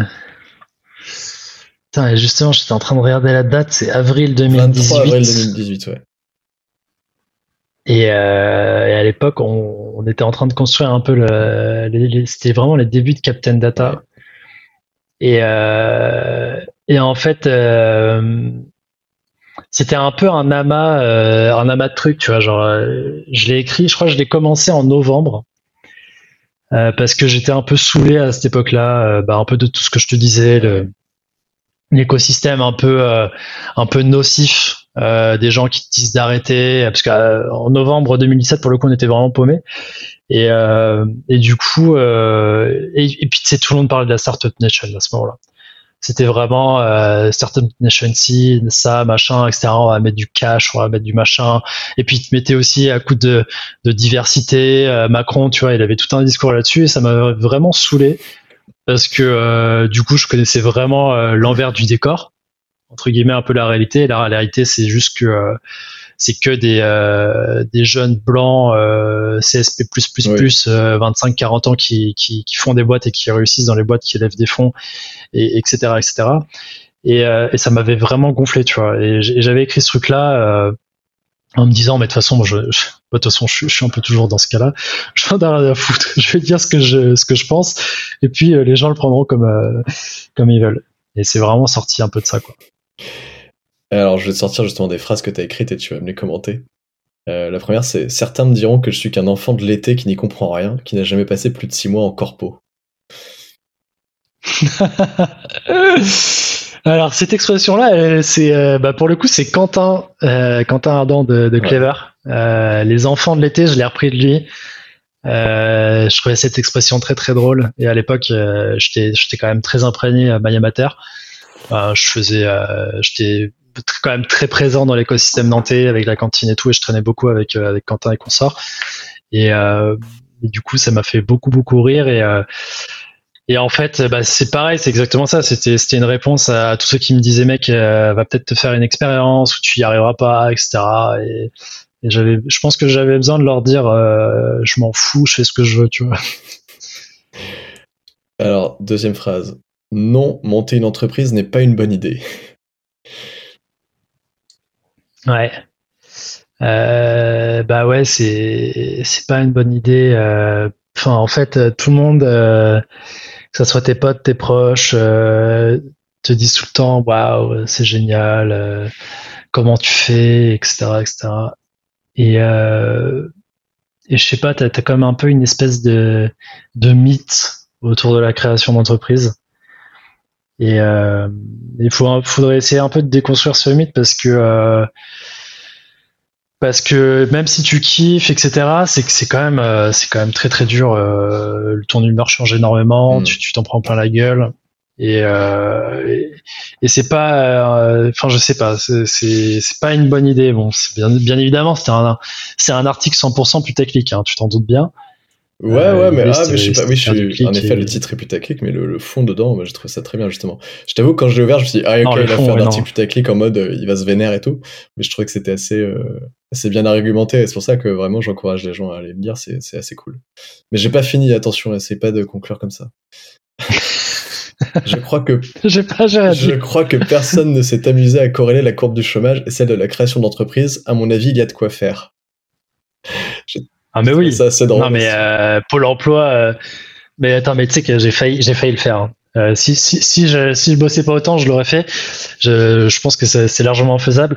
Mais euh, Pôle Emploi est, euh, est clairement euh, VC numéro un. Faut pas se leurrer. Et, et, et d'ailleurs, en fait, ça fait un peu écho à ce qu'on disait juste avant. Non, monter une entreprise n'est pas une bonne idée. Non, se mettre au chômage pour monter une entreprise n'est pas une bonne idée non utiliser euh, l'argent euh, des contribuables pour monter sa putain de boîte qui n'a aucune valeur et qui n'ira jamais au bout n'est pas une bonne idée. Quand tu montes une boîte, euh, c'est pas que pour le fun et pour le et pour le mythe. Euh, faut quand même qu'il y ait un peu une réalité derrière. Et tu vois, à l'époque, tu avais tous les articles Mad et tout ce que tu voulais à droite à gauche qui, qui, faisaient des louanges de monter une boîte, alors que putain, en vrai, c'est quand même chaud quoi. Et du coup, ouais, effectivement, pour moi, la, courbe du chômage, elle est clairement, clairement reliée, je pense. Et ça serait très très drôle à faire. On a une team d'enfer et je préfère galérer avec eux qu'aller voir ailleurs une entreprise qui va lever des fonds sur un super projet, entre guillemets. L'équipe fait tout dans un projet, il n'y a qu'à chercher deux minutes les raisons pour lesquelles les startups cool. Alors tu as déjà un peu évoqué tout à l'heure, mais peut-être tu peux repréciser un peu ça, mais. Bah ouais, moi j'ai le, nombre de boîtes, euh, puis du coup j'en ai vu pas mal euh, qui ont levé 500 000, 1 million, 2 millions, et, euh, puis en fait ça, s'est craché parce que la team fondatrice était, bon, au final était naze, parce qu'il n'y avait pas de projet, parce que tout ce que tu veux, et en fait, c'est ce qu'on disait tout à l'heure, c'est moi je m'en foutais clairement de, de, de, de me dire que je réussissais, je voulais surtout être là dans le moment avec les gars et et faire tout ce qu'on pouvait euh, à fond. Et euh, de toute façon, on n'avait rien à perdre et aujourd'hui, on a toujours rien à perdre. Et c'est aussi ce côté-là que j'aime beaucoup. Alors oui, j'ai j'aurais pas de chômage si ça foire, mais entre guillemets, pareil, je m'en fous un peu. Si alors attention, ça c'est un long passage, mais il fallait que je mette tout pour que ça ait du sens. Si vous n'y connaissez rien, vous allez faire des erreurs classiques, recruter des stagiaires, moins de deux mois, sinon il faut les payer. Rédiger des statuts, c'est votre avocat qui va être content. Et si vous avez du capital, vous allez rapidement faire un cahier des charges pour votre application sans tester le marché. Tout va pour le mieux dans le meilleur des mondes, mais bon, vous n'avez toujours rien fait. C'est vrai que je m'étais assez amusé sur Startup. Bah, franchement, c'est, il est très drôle. J'ai bah, beaucoup, ri à, le lire. Bah, c'était, euh, mais parce que c'était, euh, c'est exactement ce qui se passe, tu vois. Très sarcastique. Euh, tu regardes, mais tu regardes toutes les startups early stage. le premier truc qu'elles font, c'est recruter des, stagiaires, en se disant, je vais les charger à bloc et ça va rien me coûter. Et et moi déjà en tant que tu vois euh, jeune, on va dire, ça me saoule parce que euh, parce que c'est réduire euh, c'est réduire un état de, merde et et putain recruter des gens quoi. Enfin faites les choses bien. Les stagiaires c'est pas ça qui va vous faire grandir et, etc. Alors oui il en faut des stagiaires clairement. Maintenant, avoir une armée de stagiaires, les boîtes qui font ça, moi, ça, ça m'énerve. Et rédiger les statuts, c'est la pire connerie parce que ça sert à rien. Parce que de toute façon, tant que t'as pas vendu quelque chose, euh, ça sert à rien. D'accord. Nous, on a facturé, on a facturé, euh, on a facturé quoi? On a facturé euh, pendant 4 mois, on a facturé sans avoir de statut et sans être créé. Donc bon, tu vois, t'as de la marge. Ouais.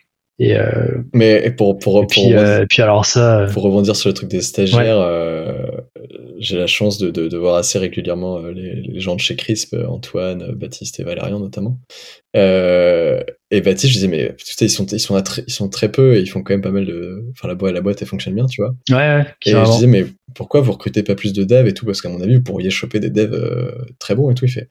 mais en fait, je vais pas me faire chier à avoir une armée de devs qui va faire en, deux semaines un truc que je peux faire en une heure. Donc, euh, en fait, euh, en plus, il va falloir que je lui explique, etc. Donc, c'était assez marrant. Et ce truc du stagiaire, ça fait un peu penser à ça, parce que les boîtes qui recrutent des stagiaires qui restent que des mois, en fait, tu perds tellement plus de temps à leur expliquer des trucs. Enfin, je, je suis pas là pour faire offense aux stagiaires, hein, mais, euh, mais c'est vrai qu'il y a un petit peu ce côté-là, quoi. Non, et puis c'est valorisant pour personne. Bah, après, il en faut. Hein. Moi, je dis pas que. Non, non, bien sûr. nous, on n'en prend pas. bien sûr, tout dépend du contexte et des euh, besoins, etc. Tu vois, mais il faut, faut pas se dire, puisqu'on va prendre 150 stagiaires, on va scaler fois 150. Tu vois, c'est pas comme ça que ça se passe. Ouais, mais c'est stagiaires ou des employés d'ailleurs, parce qu'il faut toujours les former, etc. Donc, il faut toujours bien réfléchir avant de faire ça. C'est pas seulement euh, une personne qui d'un coup euh, va prendre des tâches en main. Quoi. Faut... Il y a, tout un onboarding. Ah, c'est clair, net. Euh, j'ai bientôt fini euh, l'interview, euh, mais avant j'ai deux petites questions très simples. C'est quoi ton meilleur souvenir et ton pire souvenir dans toute ton aventure entrepreneuriale? Oh la vache Peut-être qu'il y a t'aurais dû me les envoyer avant ces trucs-là. Non, mais il y a aucun bon souvenir.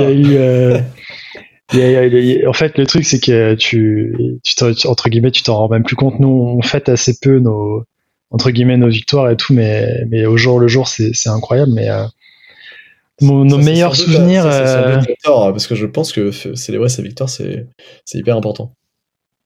Je dis pas ah, que je non plus, hein, mais je pense que c'est peut-être euh, c'est peut-être en, en, septembre bah, en septembre 2019 quand on a quand on est arrivé sur Paris et à l'époque, euh, on était, euh, on était chez, donc on était toujours chez The Family. Et on avait fait un week-end euh, de trois jours.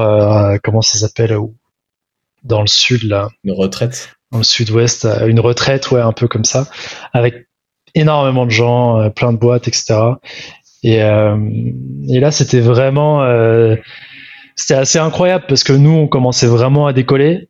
Il y avait quasiment pas de un peu de période de, euh, de, gros doutes comme tu peux avoir très très souvent euh, en startup. Pour nous, c'était un peu un renouveau, tu vois. C'était euh, on va tout défoncer, ça va être génial, et puis on, s'éclatait, etc. Et je pense que c'était une, des meilleures périodes qu'on a eu jusqu'ici. Après, encore une fois, le truc c'est que enfin moi je kiffe tellement ce que je fais, tu vois, que des, des bons moments j'arriverai même pas à te les ressortir tellement il y en a, et des mauvais moments, et les pires moments. Euh, non, le pire moment.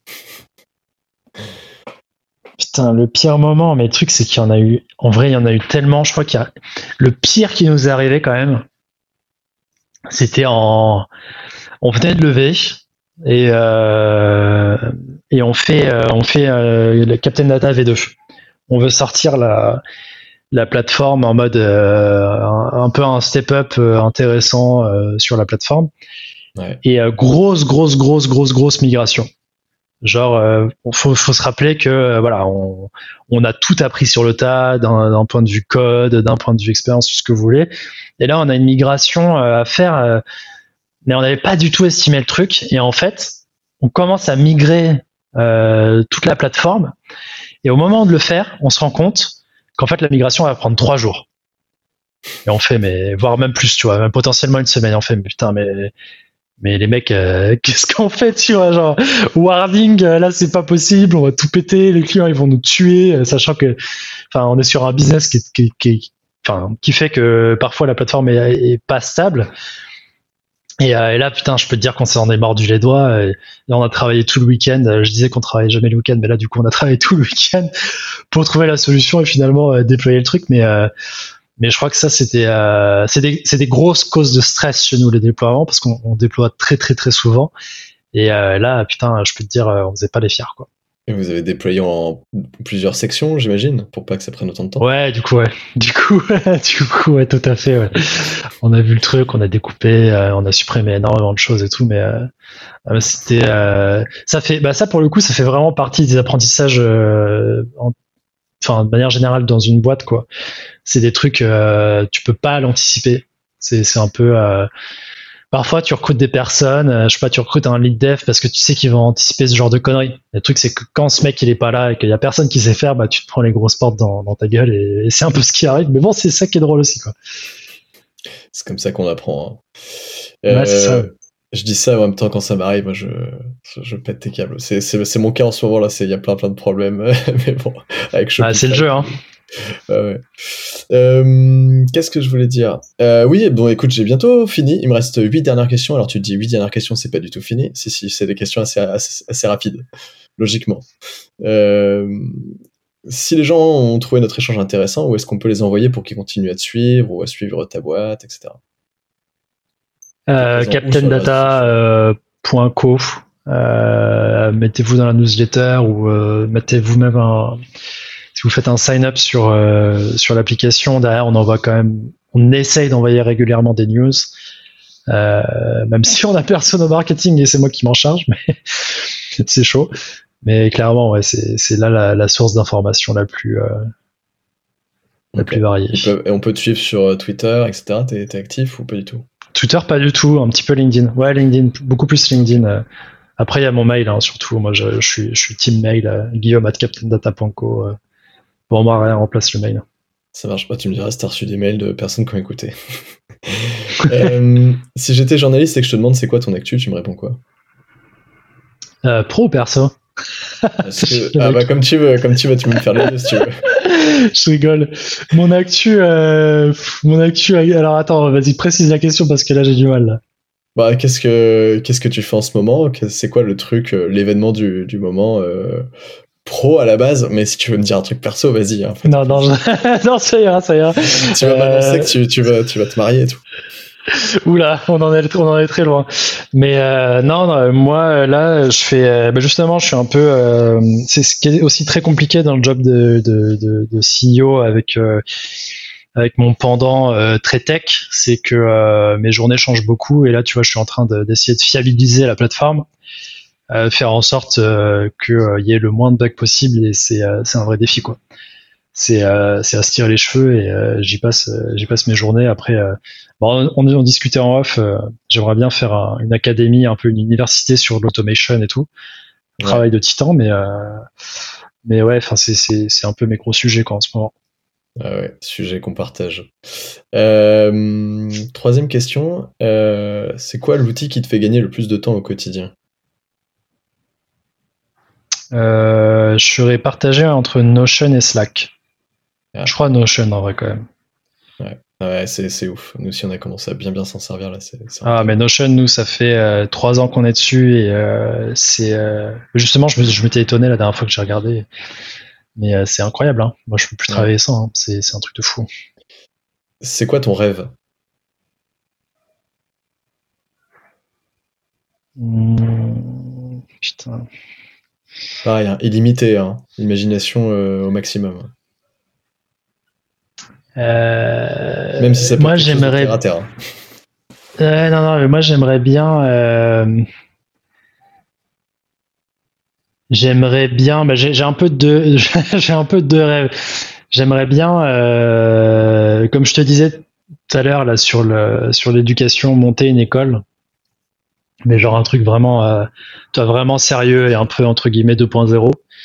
Euh, qui prend en compte la technologie et qui te l'apprend, mais pas que sur euh, le, point de vue euh, compétences techniques, mais aussi sur le point de vue éthique, et, etc. Parce que crois-moi que entre la sécurité sur Internet, les comment on appelle ça là, les, merde, c'est quand tu mixes humain et robot là. Ah oui, le transhumanisme. Le transhumanisme, merci. Euh, là, ça va nous poser beaucoup, beaucoup de problèmes euh, sur les années à venir. Euh, il y a ce côté-là. Et je pense que le deuxième, c'est ben, c'est le côté, je pense, beaucoup plus, c'est beaucoup plus perso, c'est lié à l'agriculture. Mhm. Parce que ça me désole qu'en France, on, est, on tue nos paysans et que, et que, tu vois, on est quand même un des plus beaux pays, point de vue agriculture, et on l'a toujours été. Et le truc, c'est que là, c'est une vraie merde et je comprends pas pourquoi. Et si un jour j'ai l'occasion ou euh, beaucoup de capital, euh, genre si je revends Captain Data, un de ces quatre, je pense que je ferai quelque chose, euh, je ferai quelque chose là-dedans. Ok. Si tu devais tenir une conférence TED, ça serait quoi le titre? Sujet, sujet libre aussi. Hein.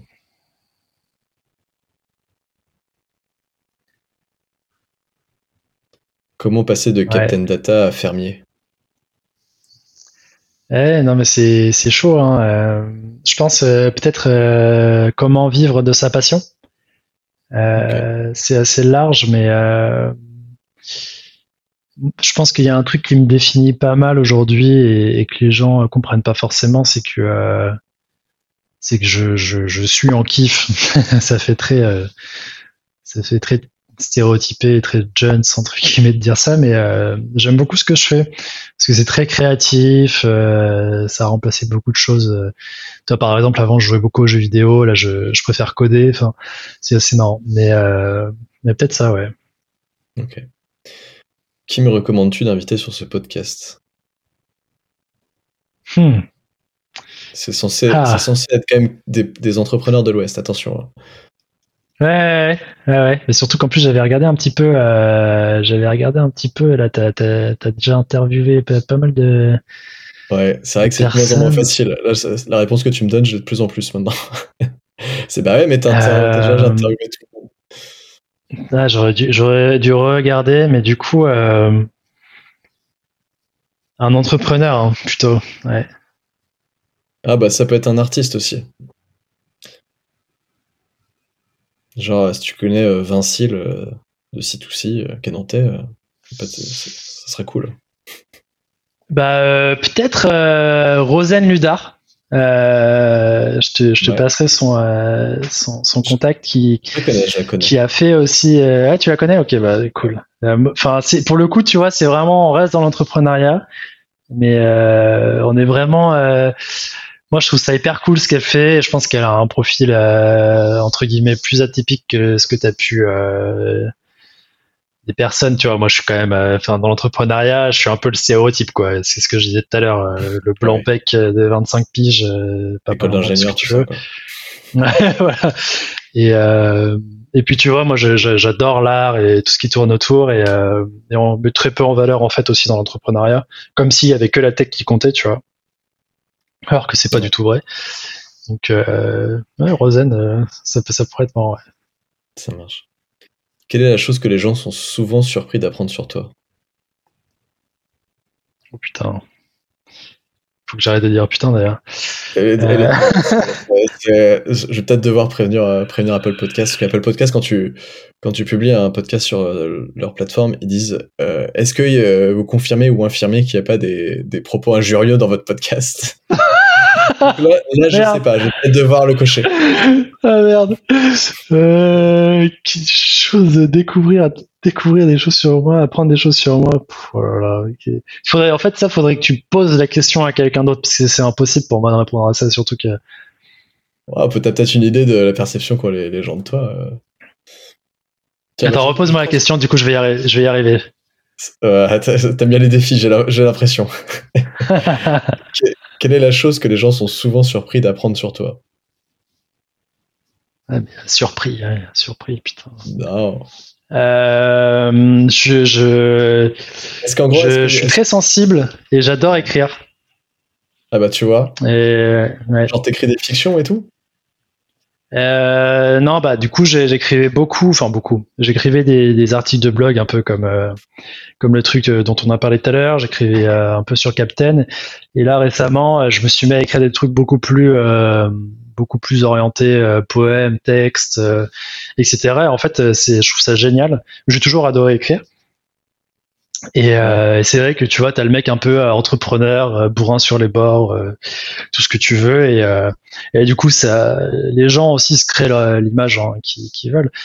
Et puis c'est aussi moi, bien évidemment, qui, qui crée un peu cette image. Mais, mais non, ouais, c'est ce côté-là, je pense. Ah bah, tu vois, c'est exactement le genre de réponse à laquelle je m'attendais. Enfin, je, je, savais pas que t'écrivais, mais c'est exactement pour ça que je voulais poser cette question, donc c'est cool. Et d'ailleurs, ça se ressent en vrai quand, tu, quand, quand j'ai lu ton article Medium. Ça s'est vachement ressenti que t'écris vachement bien. Et, et, en le lisant, je me suis dit, putain, l'enfoiré, il écrit bien, tu vois. je me suis dit, ah, merde, j'étais un peu jaloux, tu vois. Donc, euh, Mais euh, ouais, en toute euh, transparence, là, ma, ma hantise ces, ces, derniers mois, c'est de ne pas avoir le temps justement d'écrire. Puis j'ai une mine de contenu, si tu veux. Enfin, j'adore partager en plus tous ces trucs-là. Et, et, là, ça me, ça, me, ça me tue de pas avoir le temps de, de, de faire tout ça, quoi. Ça marche. Et ma toute dernière question, et après je te libérerai, tu pourras passer une soirée peinard. Euh, si on associe Guillaume à contrevent dans une phrase, ça t'inspire quoi? Euh, bah, du coup, je peux être euh, hyper, je peux te faire la, la, réponse hyper facile. Je peux te citer la horde du contrevent de Damasio. je peux ça vient de là, ça vient de là, le nom du podcast, hein, tu sais. Ah yes ah, ah, bah écoute, euh... attends, Lost Connection. Ah là là là là là là. Ça, revient, ça revient, ça revient. Ça, ça revient? Oui, t'inquiète. Ok. Euh, moi, je suis un énorme fan de Damasio. Tu vois, je suis en train de lire Les Furtifs. Ah, euh, je suis quasi, quasi, quasi, fini là. Mais euh... Je sais pas ce qui s'est passé, mais il est, il est partout sur YouTube en ce moment. Il se fait interviewer par tout le monde. Tu sais, il est passé sur les. Merde, comment ça s'appelle les, petites chaînes YouTube qui buzzent là. Euh, il fait la revue de presse d'Alain Damasio, il est dans une librairie, il monte des bouquins et tout là. Mais c'est parce qu'il n'est pas présent sur le net. C'est pour ça, il n'est pas sur Twitter, il est nulle part. Bah, bien évidemment, tu te doutes bien que. Ah, le justement, justement, il est à fond sur YouTube, il se fait interviewer de tous les sens. Ouais, il se fait interviewer, mais tu vois, il a pas de chaîne et tout. Mais du coup, je pense que c'est aussi pour ça, les gens ont envie de, de, de, de, de, le connaître plus, de, de, de le mettre en valeur, etc. Moi, j'adore le travail qu'il fait. C'est, c'est incroyable. C'est genre, euh, ça me donne envie de, de faire une révolution, tu vois. Mais, ouais, euh, ouais, ouais, Mais tu, je sais pas si t'avais écouté son interview de Thinkerview. Non, c'est pas du vois, tout. Thinkerview, la chaîne, la chaîne YouTube. Il y a aussi c'est aussi un podcast hein. qui est incroyable. Euh, vous avez le droit d'aller écouter le podcast Thinkerview si vous restez abonné au podcast Contrevent. Seulement. mais y a, y a, non, mais ce, ce, podcast est incroyable. Enfin, c'est vraiment, euh, ouais, c'est peut-être mon préféré. Il est, il est fou. Euh, et il y a Alain Damasio qui est notamment interviewé euh, dans un des derniers ah. épisodes. Qui, et tu, je pense, que tu vas adorer. Mais c'est pareil, c'est à la fois euh, un peu déprimant et à la fois en effet un, un, peu révoltant, mais c'est une, une, révolution assez douce. Hein, c'est pas non plus un, un vénère, hein, le Alain Damasio. C'est pas non plus un vénère, il a les pieds sur terre. Hein, non, non, oui, justement. Et euh, j'en profite puisque tu évoques le sujet, tu, tu, tu connais le, le feat qu'il a fait avec Ron, le, le, le mec qui fait de l'électro là Mais pas du tout. Sérieux? Euh, Tu vois qui c'est Ron Ouais, bien sûr. Ouais. ouais bah, moi, je suis un grand fan. Euh, grand Ron, Bora Vocal. Et moi, en fait, c'est comme ça que j'ai connu Alain Damasio. Via Ron. Ah, c'est comme ça que j'ai connu l'ordre du contrevent. Ah ouais Oh là là, vas-y, attends, je vais, je vais regarder ça absolument, attends, ça va être attends, génial. Attends, on va, se dire, on va se dire au revoir dans le podcast avant. euh, non, non, mais bien sûr, mais là, là juste après, là, je vais. Je... Toi, t'es parti. bon, bah, Guillaume, salut. Hein. t'as pas, pas, vraiment répondu à la question qui était, euh, du coup, si on associe ton prénom avec le mot contrevent, euh, est-ce que ça t'inspire? Est-ce que ça te fait plaisir ou est-ce que tu dis, ouais, ouais, en fait, je suis pas contrevent ou je sais même pas quelle définition t'en fais aussi? Ah, moi, je suis, euh, moi, je suis 100%, euh, je suis 100% contrevent. Euh. Je vais te dire une des raisons pour laquelle aussi je pense que j'ai créé ma boîte, c'est que j'ai jamais aimé être mis dans une case. J'ai jamais, tu vois, tout ce qu'on me dit de faire, j'aime pas trop le faire. Je préfère essayer moi-même. je suis un peu le, j'aimais bien donner l'image où tu sais quand t'es gosse, on te, on te file un jeu où tu dois mettre des triangles dans des triangles, dans des trous de triangles et des, carrés dans des trous de carrés. Et, euh, et, moi, je galérais à ce jeu parce que je voulais toujours faire euh, rentrer le carré dans le triangle ou, inversement. Et il fallait vraiment que je comprenne de moi-même pourquoi est-ce que ça rentrait pas dedans. Et du coup, je pouvais pas vraiment suivre ce qu'on me disait, tu vois. J'étais obligé de, de, de, tester, de machin. Et c'est pour ça que j'adore aussi l'entrepreneuriat, tu vois. C'est qu'il n'y a, a, pas de, il y a, y a, pas de conseil ultime ou quoi. Et donc, euh, moi, être associé avec Contrevent, euh, pas de problème. de toute façon, euh, j'assume tout ce que je dis, même si je dis beaucoup de conneries, mais euh, ouais. Du coup, c'est bon, je regrette pas de t'avoir invité dans le, dans le podcast. Bonne réponse. Magnifique. tu, tu, tu, tu, corresponds bien. Euh, bah écoute, merci, euh, merci beaucoup euh, d'avoir participé euh, à ce podcast. Je dis ça comme si j'étais à la télé. je sais pas pourquoi. je, suis parti dans un délire. Je, sais, je me suis surpris tout seul. Je sais pas pourquoi. Euh, voilà. non bah écoute, non non mais vraiment merci, c'était cool, c'était vraiment top. Et puis ne quitte pas la conversation parce qu'il faut que je, je stoppe le truc, mais voilà. Donc bah merci. Yes. Bah, avec plaisir en tout cas. Ouais carrément. Merci de nous avoir écoutés. Si tu es arrivé jusqu'ici, c'est que tu as dû apprécier l'épisode. Si tu veux soutenir le podcast et m'aider à continuer de le faire vivre, tu peux t'abonner au podcast sur ton application d'écoute, mais aussi, et c'est très important pour tous les podcasteurs, me laisser une note et un commentaire sur iTunes et Apple Podcast, même si tu n'as pas ces applications. Ça m'aide vraiment beaucoup. Viens également me dire ce que tu as pensé de l'épisode en message privé sur Instagram, contrevent-du-bas podcast. Je réponds à tous les messages. Si vous voulez retrouver mon invité et suivre son actualité, retrouvez tous les liens évoqués dans cet épisode en description du podcast. Enfin, n'oubliez pas d'aller écouter le podcast Les Growth Tech, G-R-O-W-T-H espace T-E-C-H, et de vous y abonner. C'est un podcast qui mêle humour et actualité startup dans lequel je suis accompagné par une équipe de talents. Je te souhaite une bonne journée ou une bonne soirée. On se retrouve dans deux semaines. Kenavo. Bye. Ciao.